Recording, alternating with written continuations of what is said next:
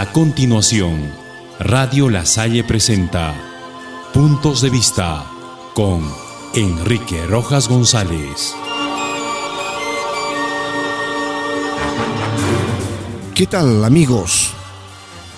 Desde que el recluso expresidente Alberto Fujimori diera luz verde al funcionamiento de universidades en todo el Perú,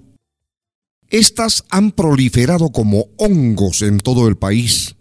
trayendo como resultado que su funcionamiento se realice en cualquier rincón, sin las condiciones mínimas que garanticen una buena formación profesional. Si nos ponemos a analizar la realidad de la educación universitaria en otros países de América Latina, comprobaremos que son muy pocas las universidades que, ostentando su prestigio institucional, ofrecen lo mejor y lo más selecto a los estudiantes que acceden a ellas. En la otra orilla está nuestra realidad universitaria, que en su gran mayoría ofrecen una calidad académica paupérrima, sin las condiciones mínimas para su funcionamiento, sin un campus aparente, sin los presupuestos y equipos para efectuar labor de investigación permanente, sin docentes capacitados para ejercer tan noble labor, lo que a la larga logrará profesionales mediocres que solamente hicieron uso de su dinero para llegar a abrazar alguna profesión. La Superintendencia Nacional de Educación Superior Universitaria, más conocida como SUNEDU,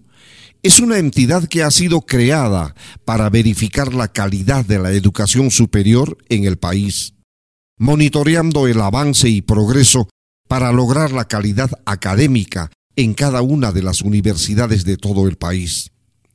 De más está decir que muchas de ellas no han sido acreditadas por la SUNEDU por la pésima y paupérrima calidad que ofrecen a sus usuarios, quienes por la desesperación de contar con un título profesional que les abra las puertas de una oportunidad laboral, hacen lo indecible por matricularse en cualquier universidad, donde no cabe duda, solamente importa el dinero a sus promotores. En nuestra realidad, somos testigos de la forma como se han creado filiales de universidades no acreditadas en cualquier lugar.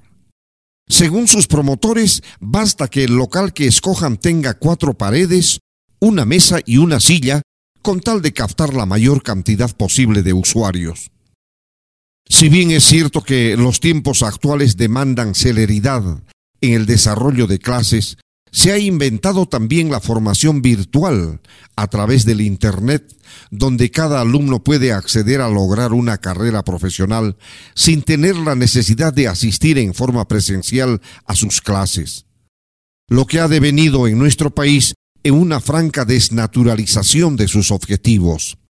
lo que ha sido aprovechado por las universidades que no tienen la acreditación respectiva para seguir lucrando y jugar con las expectativas de miles de estudiantes en todo el país. Precisamente para corregir estas anomalías que fueron propiciadas por el gobierno de Fujimori, se ha creado la SUNEDU, para frenar esta ola de irresponsabilidad que se ha enseñoreado en las universidades Bamba y para poner fin al lucro al que se dedican algunos comerciantes de la educación, apoyados por congresistas corruptos que ahora buscan desaparecer a la SUNEDU. ¿Puede concebirse la supervivencia de universidades que han sido autorizadas para su funcionamiento sin contar con los requisitos primordiales que garanticen una eficiente educación superior de calidad en nuestro país? ¿Podemos seguir permitiendo que los comerciantes de la educación sigan lucrando ilegalmente ante la mirada permisiva de nuestras autoridades y engañando a nuestros jóvenes de la manera más ruin y deshonesta? Estamos seguros que la labor que le compete desarrollar a la SUNEDU es la más plausible hasta el momento, y por ello merece el reconocimiento de toda la ciudadanía, y no como pretende la mayoría fujimorista que ha dispuesto una investigación a esta superintendencia con el fin de desaparecerla de nuestro medio y volver a la época en que cualquier rincón podía servir para efectuar una educación universitaria. La pretensión de desaparecer la SUNEDU por parte de la mayoría del Congreso es otro desatino al cual ya nos tienen acostumbrados. Una raya más al tigre, dirán los indiferentes de nuestro país,